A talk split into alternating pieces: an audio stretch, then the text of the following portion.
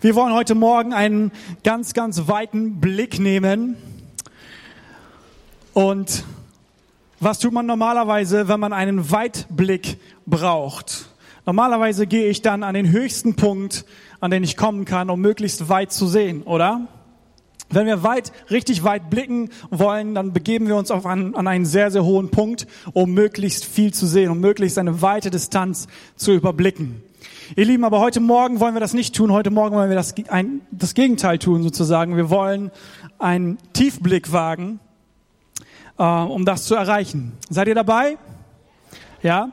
Weitblick durch Tiefblick. Sag mal alle gemeinsam, Weitblick durch Tiefblick. Genau. Sehr gut.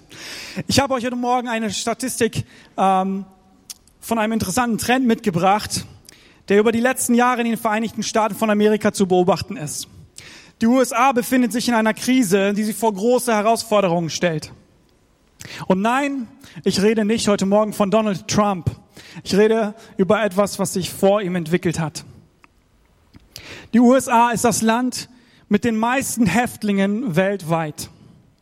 Ja, es leben nur fünf Prozent der Weltbevölkerung in den Vereinigten Staaten aber über 25 Prozent aller inhaftierten Menschen, also ein Viertel aller inhaftierten Menschen, sind in einem Gefängnis in den Vereinigten Staaten. Und verglichen mit den Ausgaben von vor 25 Jahren gibt der Staat heute 21 Prozent mehr Geld für akademische Bildung aus. Die aus Ausgaben für Gefängnisse und deren Insassen allerdings sind um 127 Prozent gestiegen.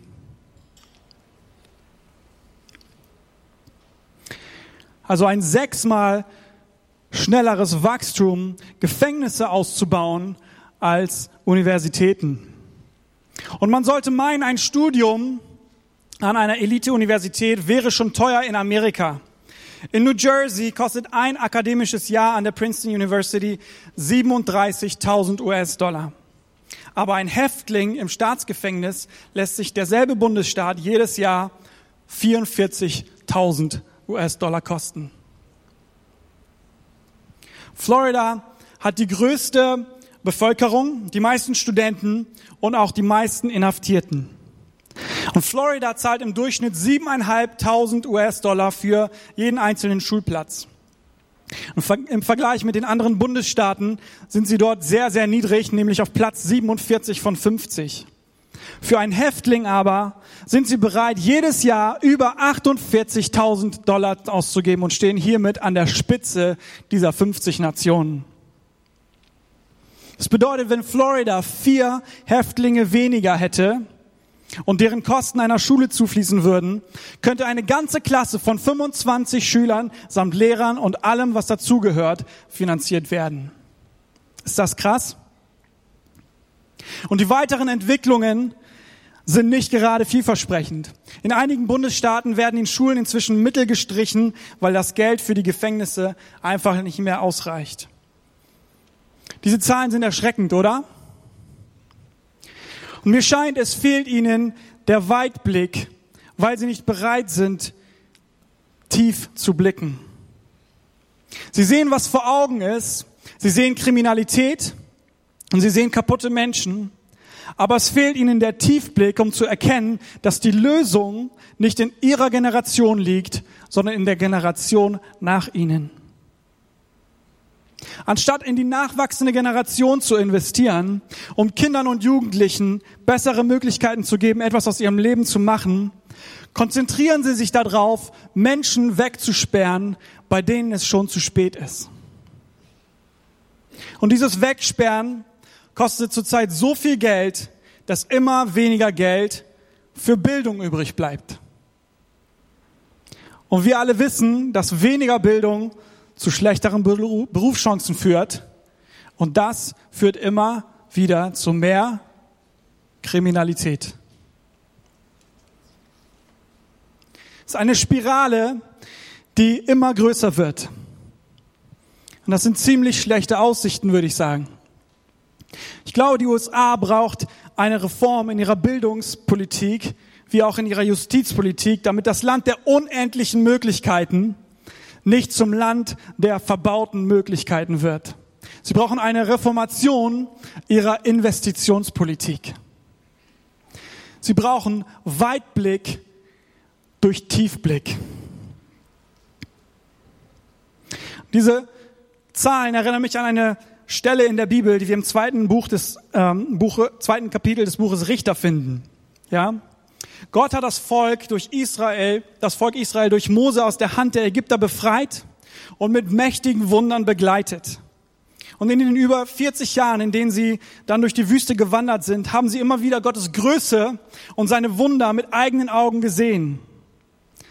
Josua, der lange Zeit an Moses Seite war, wurde nun sein Nachfolger und führte das Volk letztendlich in das verheißene Land. Das lang ersehnte Ziel war endlich erreicht. Sie hatten Kanaan endlich eingenommen. Und jetzt lesen wir in Vers 6, was dann geschah. Als nämlich Josua das Volk entlassen hatte, zogen die Kinder Israels jeder in sein Erbteil, um das Land in Besitz zu nehmen. Und das Volk diente dem Herrn, solange Josua lebte und solange die Ältesten da waren, die Josua überlebten, welche alle die großen Werke des Herrn gesehen hatten, die er an Israel getan hatte. Als aber Josua, der Sohn Nuns, der Knecht des Herrn, im Alter von 110 Jahren gestorben war, da begruben sie ihn. Und weiter ab Vers 10. Und als auch jene ganze Generation zu ihren Vätern versammelt war, also als sie gestorben waren, kam eine andere Generation nach ihnen auf, die den Herrn nicht kannte, noch die Werke, die er an Israel getan hatte. Da taten die Kinder Israels, was böse war in den Augen des Herrn, und sie dienten den Baalen, und sie verließen den Herrn, den Gott ihrer Väter, der sie aus dem Land Ägypten herausgeführt hatte, und folgten anderen Göttern nach, von den Göttern der Völker, die um sie her wohnten, und beteten sie an und erzürnten den Herrn. Denn sie verließen den Herrn und dienten den Baalen und den Astraten.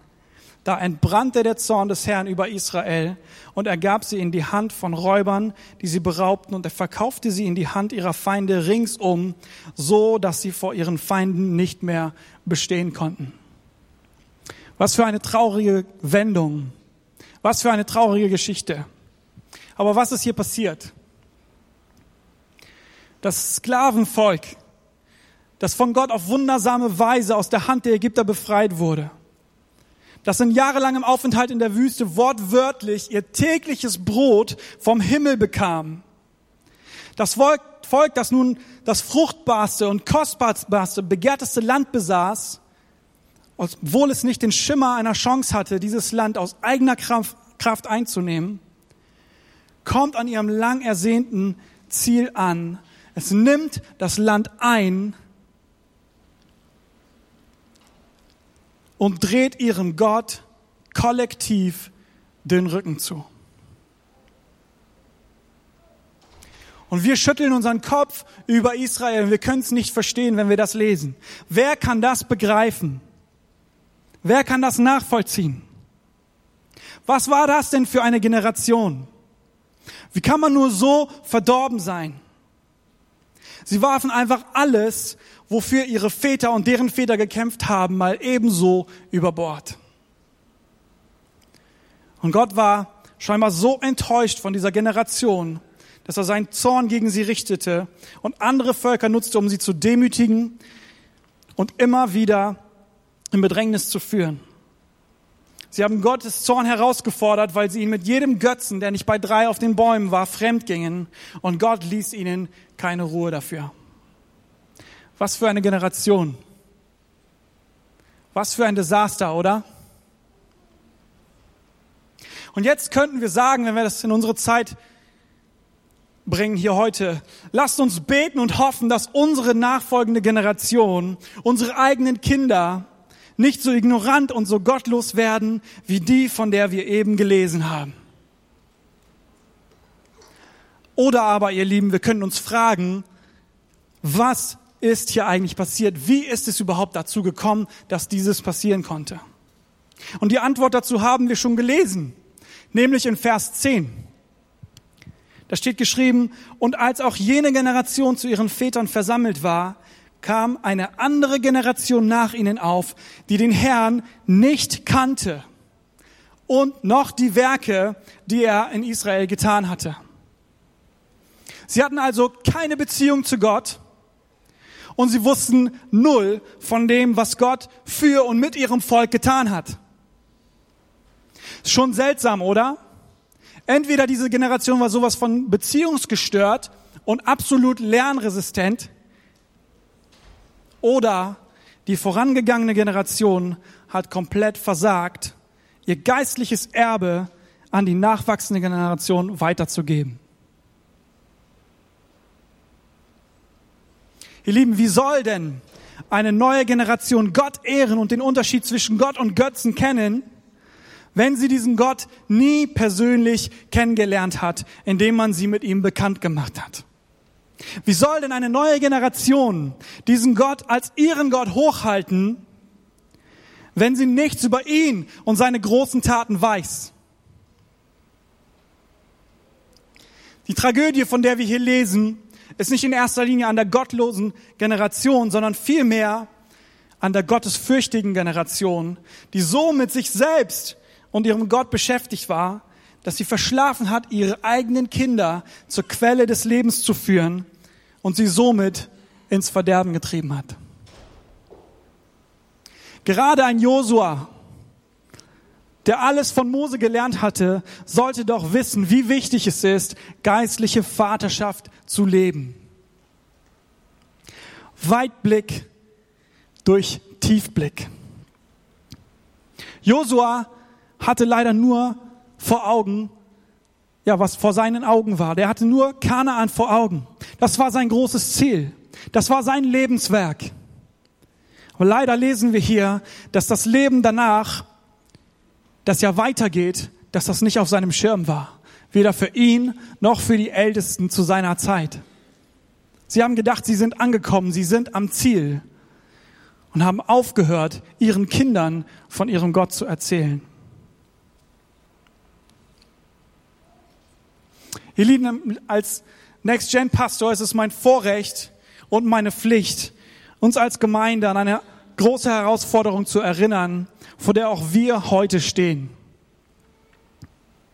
Eine Herausforderung, die besonders in der heutigen Zeit nicht leichter wird, sondern von Jahr zu Jahr eher schwerer wird. Nämlich die, die nächste Generation zu erreichen. Und ich möchte heute Morgen die Frage stellen, wird es uns gelingen, die nächste Generation zu Jesus zu führen? Wird es uns gelingen, die nächste Generation zu Jesus zu führen. Wird unser Gott auch ihr Gott sein? Oder werden sie sich abwenden, weil sie ihm einfach nicht begegnet sind, weil sie ihm selbst nicht begegnet sind, obwohl sie in unseren christlichen Elternhäusern aufwachsen, obwohl sie in dieser Gemeinde ein- und ausgehen. Ihr Lieben, wir haben einen gemeinsamen Auftrag an der nächsten Generation. Wir haben eine große Verantwortung und wir können uns absolut nicht leisten, blind für diesen Auftrag zu sein. Wir können uns nicht leisten, diese Aufgabe auf die leichte Schulter zu nehmen und zu denken, hey, das wird schon irgendwie klappen. Das läuft so nebenbei. Im Psalm 78, Verse 3 bis 5 lesen wir, was wir gehört und erfahren haben, was schon unsere Väter uns erzählten, das wollen auch wir unseren Kindern nicht verschweigen. Jede Generation soll von den mächtigen Taten Gottes hören, von allen Wundern, die er vollbracht hat. Er gab Israel sein Gesetz, gab den Nachkommen Jakobs seine Gebote. Unseren Vorfahren, Vorfahren befahl er, sie ihren Kindern bekannt zu machen. Ihr Lieben, das ist unsere Aufgabe. Das ist unsere Verantwortung, unsere, unser Privileg, die nächste Generation mit diesem Gott bekannt zu machen, die nächste Generation mit diesem Jesus in Kontakt zu bringen. Was sagt Jesus nochmal, was das erste und größte Gebot ist? Wir finden es in 5. Mose 6, Vers 5. Da steht geschrieben, und wer das auswendig kann, darf es gerne mit mir mitreden. Und du sollst den Herrn, deinen Gott, lieb haben von ganzem Herzen, von ganzer und mit ganzer Kraft. Amen. Aber wer von euch weiß, wie diese Stelle weitergeht? Schaut mal, was gleich im nächsten Satz geschrieben steht. Und diese Worte, die ich dir heute gebiete, sollst du zu Herzen nehmen und sollst sie deinen Kindern einschärfen und davon reden, wenn du in deinem Hause sitzt oder unterwegs bist, wenn du dich niederlegst oder aufstehst. Gott hat hier an Weitergabe gedacht. Er wollte, es geht ihm nicht darum, dass nur wir es erkennen oder die Leute, die es zu diesem Zeitpunkt gehört haben, sondern dass es weitergeht von Generation zu Generation. Gott gibt, Gott gibt uns das erste und größte Gebot und er mahnt uns gleich im nächsten Satz, dieses Gebot, diese Kernbotschaft der Bibel an die nachwachsende Generation weiterzugeben, damit sie nicht verloren gehen. Und wenn man es ganz genau nimmt, ist dieser Auftrag, ist diese Mission älter als der Missionsbefehl, den wir in Matthäus 28 finden, ihr Lieben. Mission, neue Generation. Und ich möchte erneut die Frage stellen, wird es uns gelingen, die nächste Generation mit Jesus bekannt zu machen? Und ich glaube, wir brauchen, ich glaube, es ist möglich. Ich glaube, es ist möglich, aber ich glaube, wir brauchen einen Weitblick dafür ihr Lieben, einen Weitblick dafür. Und ich glaube, wir sind bereit, ihn zu gehen. Ja, wir wollen eine Gemeinde sein, die einen weiten Blick für das Reich Gottes einnimmt. Wir wollen nicht nur auf die Dinge schauen, die vor Augen sind, ja, die wir sehen können, nicht die Dinge, die jetzt gerade dringend und wichtig sind, sondern wir wollen langfristig denken, auch über unsere eigenen Bedürfnisse und Ziele hinaus. Wir wollen, dass der Glaube und das geistliche Erbe unserer Gemeinde unserer Familien und auch das unserer kinderlosen Paare und unserer Singles nicht mit uns zu Ende geht, sondern von Generation zu Generation weiter, nicht nur weitergegeben wird, sondern einen immer größer werdenden Unterschied macht, ihr Lieben. Was für ein Vorrecht ist es, was für ein Potenzial liegt da drin, wenn die nächste Generation nicht erstmal sich von Gott entfernt und dann wieder zurück zu Gott kommen muss, sondern wenn sie auf unseren Schultern stehen, auf dem Weg, den wir gegangen sind, und sie auf unseren Schultern stehen und von dort an weiterlaufen und das, König, das, das Reich Gottes bauen. Ihr Lieben, wir sehen eine neue Generation, die zu Jesus findet, die ihr Potenzial entdeckt und gemeinsam voller Leidenschaft diese Welt für ihn gestaltet. Lasst uns dafür aufstehen, lasst uns dafür leben, lasst uns uns dafür einsetzen. Wir wollen sehen, wie unsere Kinder in Tausenden zusammenkommen, um Gott anzubeten und ihm die Ehre zu geben. Wir wollen sehen, dass sie leidenschaftlich, kompromisslos und ohne Furcht für Jesus leben, so dass Gott fremde Menschen in ihrem Umfeld zu Gottes Freunden werden, zu Gottes Kindern werden.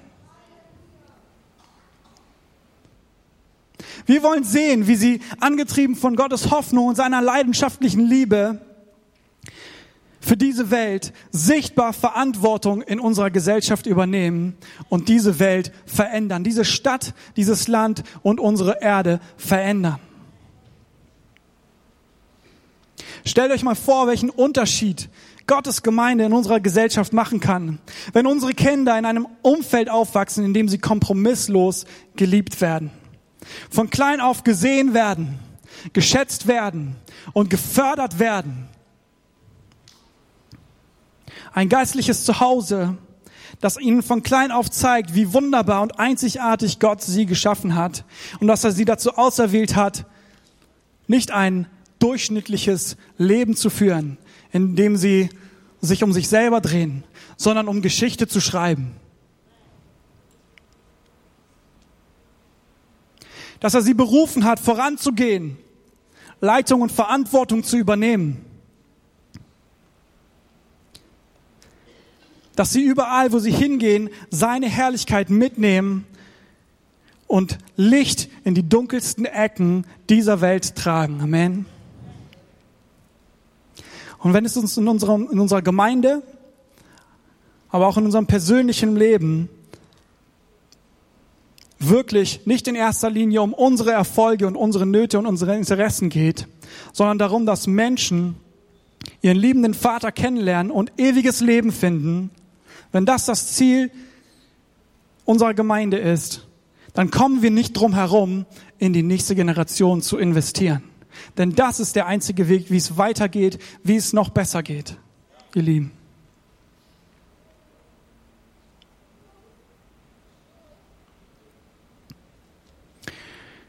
Ich möchte uns fragen heute Morgen, sind wir bereit, so weit zu blicken? Sind wir bereit zu investieren und so weit zu blicken?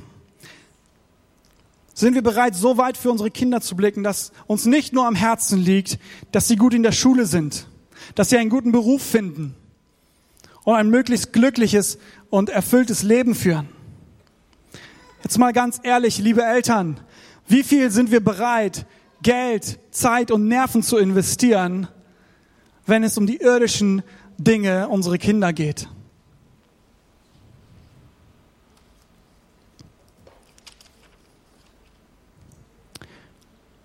Ich denke, wir alle wollen, dass unsere Kinder diesen Gott kennenlernen. Amen. Dass die nächste Generation nicht nur von diesem Gott gehört hat und ungefähr weiß, was da so passiert ist, sondern dass sie diesen Gott lieben und dass sie mit ihm vorangehen und dass sie ihr Leben völlig in seine Hände geben und die Ewigkeit mit ihm verbringen. Und ihr Lieben, um diesen Weitblick möglich zu machen, um so ein, so weit zu schauen, möchte ich euch ermutigen, gemeinsam tief zu blicken. Ich glaube, wir brauchen einen Tiefblick, wenn wir das erreichen wollen. Was meine ich mit Tiefblick? Ich meine damit, dass wir bereit sind, das uns es auch etwas kosten zu lassen. Wisst ihr, es gibt einen ganz, ganz großen Unterschied, den man machen kann, wenn man mit einem Kind redet. Wenn du mit einem Kind sprichst, das kleiner ist als du, dann macht es einen riesen Unterschied, wenn du in die Hocke gehst und auf Augenhöhe mit diesem Kind sprichst. Wie oft passiert mir das selber, obwohl ich das weiß, dass ich mit Kindern von oben herab mit, mit ihnen spreche. Ja, nicht, ich meine es ja gar nicht böse oder negativ. Aber wenn ich mir die Mühe mache, in die Hocke zu gehen und auf Augenhöhe mit ihnen zu kommen, dann kommuniziere ich ihnen, hey, ich sehe dich, ich höre dir zu, ich bin für dich da. Wir reden hier gerade auf Augenhöhe. Ich bin bereit, deine Welt zu sehen, die Welt mit deinen Augen zu sehen und zu versuchen zu verstehen, wo du dich befindest. Das bedeutet, dass wir es uns was kosten lassen müssen. Ihr Lieben, wir dürfen nicht davon ausgehen, dass die Kids und die Jugendlichen, die in diese Gemeinde kommen, dass sie safe sind, dass sie, dass sie dadurch, dass sie in unseren Familien aufwachsen oder dass sie hier regelmäßig die Gottesdienste besuchen, dass sie eine Entscheidung bereits getroffen haben. Ihre schwierige Zeit kommt noch. Ihre Bewährungszeit, wo sie sich entscheiden müssen, glaube ich wirklich an das, was meine Eltern glauben, oder gehe ich einen anderen Weg. Diese Zeit kommt noch. Und bis dahin sind unsere Kinder es ist die nachwachsende Generation ein Missionsfeld in unseren eigenen Häusern, in unserer eigenen Gemeinde, ihr Lieben. Und was machen Missionare? Was machen Missionare? Missionare gehen nicht einfach in ein anderes Land, predigen in ihrer Sprache zu einer Kultur, die sie überhaupt nicht verstehen und verschwinden wieder. Missionare bereiten sich vor, sie lernen die Kultur vor, in die sie gehen, äh, lernen diese Kultur sozusagen, lernen die Sprache, damit sie die Botschaft Gottes verständlich zu dieser Kultur bringen können, in dieses Land hineinbringen können, damit diese, die, die, die, die Zuhörer es auch wirklich verstehen. Und genau das, ihr Lieben, ist, was wir als Gemeinde, was wir als Eltern, als Familien tun müssen. Wir müssen investieren, indem wir wie Missionare in die Welt der Kinder gehen. Wir müssen verstehen, wie sie denken, wie sie handeln, was sie brauchen, damit sie verstehen können, wer Gott ist. Wir dürfen nicht davon ausgehen, dass sie schon irgendwann begreifen und wenn sie erwachsen sind, reden wir dann auf Augenhöhe mit denen.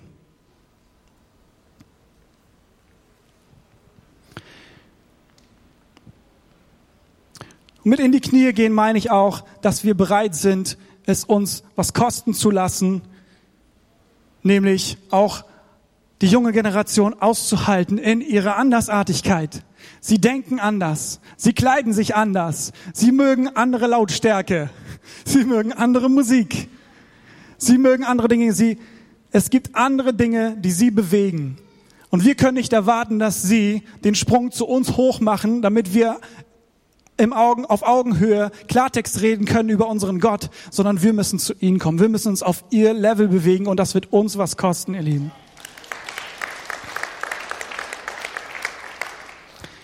Und wir müssen bereit sein, der nächsten Generation, der jungen Generation Raum zu geben, sich auszuprobieren, sich wohlzufühlen in unserer Mitte.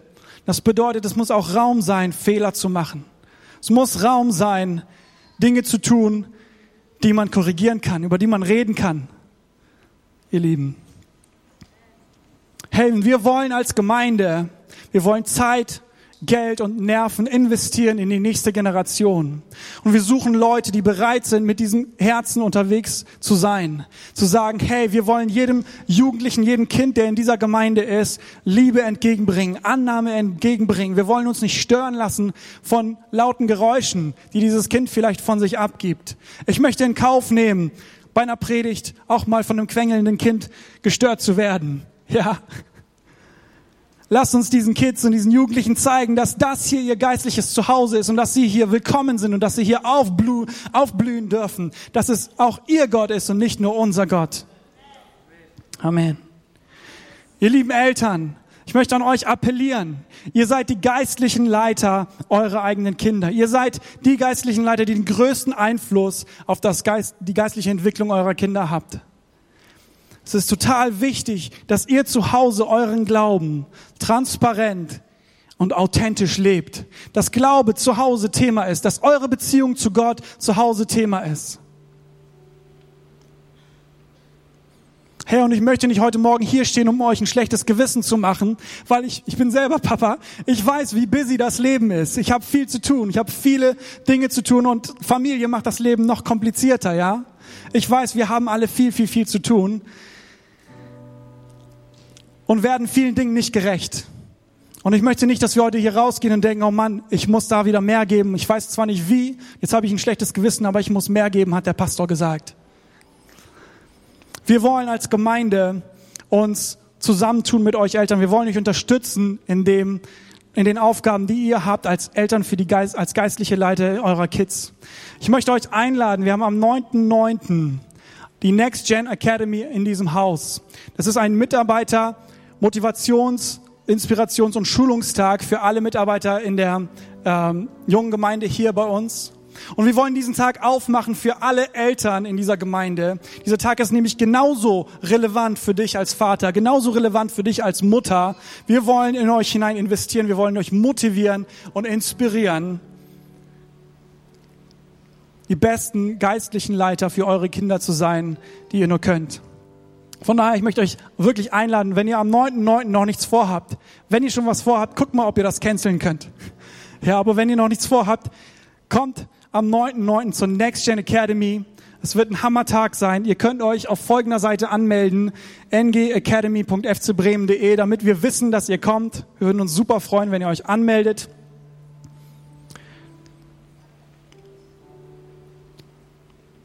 Wir wollen euch super gerne dabei haben.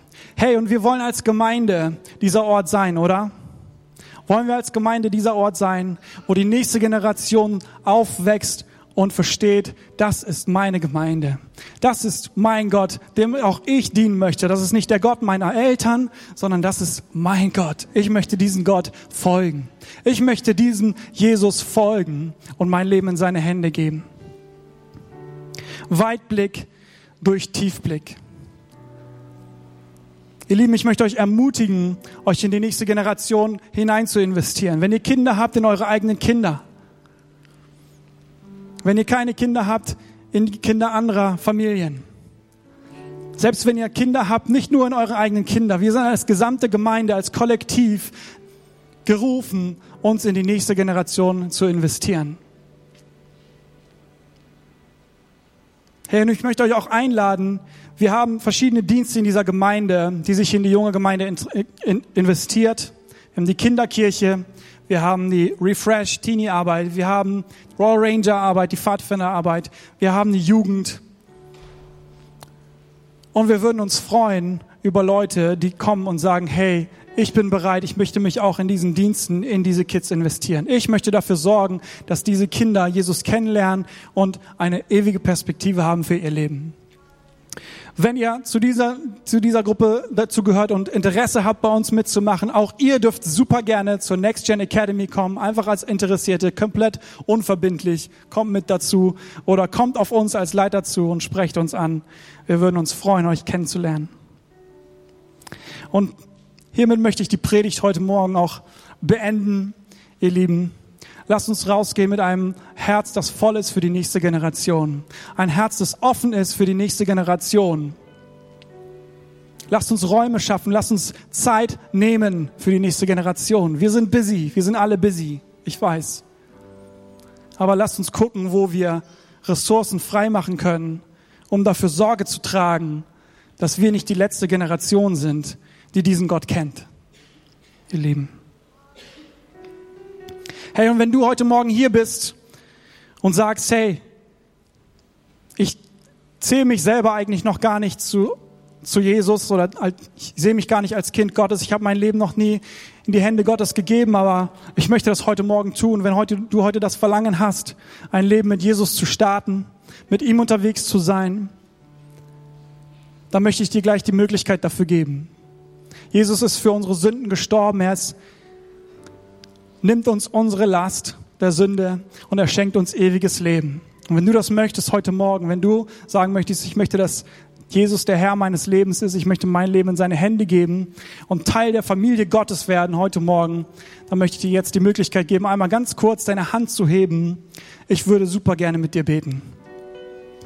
Wenn du heute Morgen hier bist und sagst, ich möchte ein Leben mit Jesus leben, dann heb einmal ganz kurz deine Hand. Ich würde gerne mit dir beten.